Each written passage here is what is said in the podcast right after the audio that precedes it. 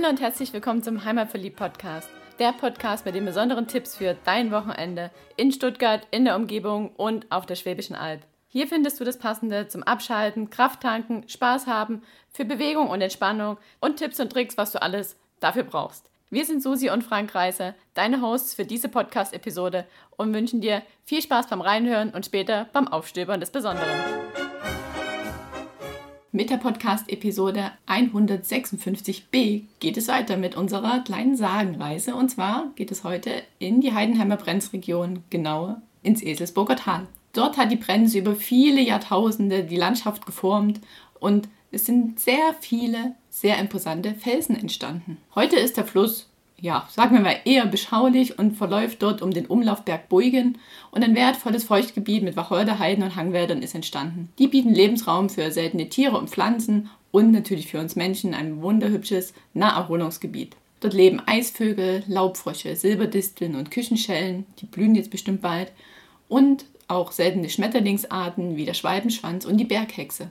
Doch wer schon mal dort unterwegs war, der weiß, dass es zu einer dieser Felsformationen eine Sage gibt. Und zwar die Sage der steinernen Jungfrauen. Doch wie kamen die eigentlich in dieses hübsche Tal? Die Sage der steinernen Jungfrauen. Vor vielen Jahrhunderten stand einst über dem kleinen Ort Eselsburg auf dem schroff aufragenden Felsen eine stattliche Burg. Die Herren der Burg waren die Ritter Esel von Eselsburg. Das Burgfräulein war sehr schön, aber hart und stolz. Kein Freier war ihr gut genug. Und so kam es, wie es kommen musste, das Burgfräulein wurde älter und die Freier blieben aus. Die Schande ertrug sie nicht. Sie fing an, alle Männer zu hassen. Dieser Hass war so abgrundtief, dass sie sogar den zwei jungen Mägden, die auf der Burg dienten, verbot, jemals mit einem Mann zu sprechen. Die beiden jungen Mädchen mussten jeden Abend ins Tal hinabsteigen, um Wasser für den anderen Tag zu schöpfen. Lange Zeit hielten sich die beiden Mägde an das Verbot, denn sie fürchteten sich vor der Strafe ihrer strengen Burgherrin. Ein langer, kalter und einsamer Winter auf der Burg war endlich zu Ende gegangen. Die Mägde freuten sich über den ersten warmen Frühlingstag. Sie sehnten den Abend herbei, denn das Wasserholen war ihre liebste Beschäftigung. Danach hatten sie Feierabend. Schon auf dem halben Weg hörten sie sanfte Musik. Wie gerne lauschten sie. Hastig schöpften sie dann Wasser und eilten den steilen Weg zur Burg hoch. Die Burgherrin erwartete sie ungeduldig. So ging das jeden Abend. Von Tag zu Tag lauschten sie länger und bald hatten sie das strenge Gebot ihrer Herrin vergessen. Sie plauderten mit dem jungen Fischer sangen Lieder und schaukelten im Boot, bis die Sonne untergegangen war. Die Burgherrin schöpfte Verdacht und machte sich selbst auf den Weg, um nach dem Mädchen zu schauen. Finster sah sie aus, und ihre Gedanken waren böse. Der Hass wurde beim Anblick der verliebten jungen Mädchen so übermächtig, dass sie wütend hervorstieß. Werde zu Stein! Das ist eure Strafe für euer Ungehorsam. Die Mädchen erstarrten auf ihrer Flucht und stehen seitdem als Felsen am Fischweiher. Die Burgherrin wurde in der folgenden Nacht vom Blitz erschlagen, als sie, noch stolzer als zuvor, voller Genugtuung vom Turm der Burg hinab ins Tal schaute.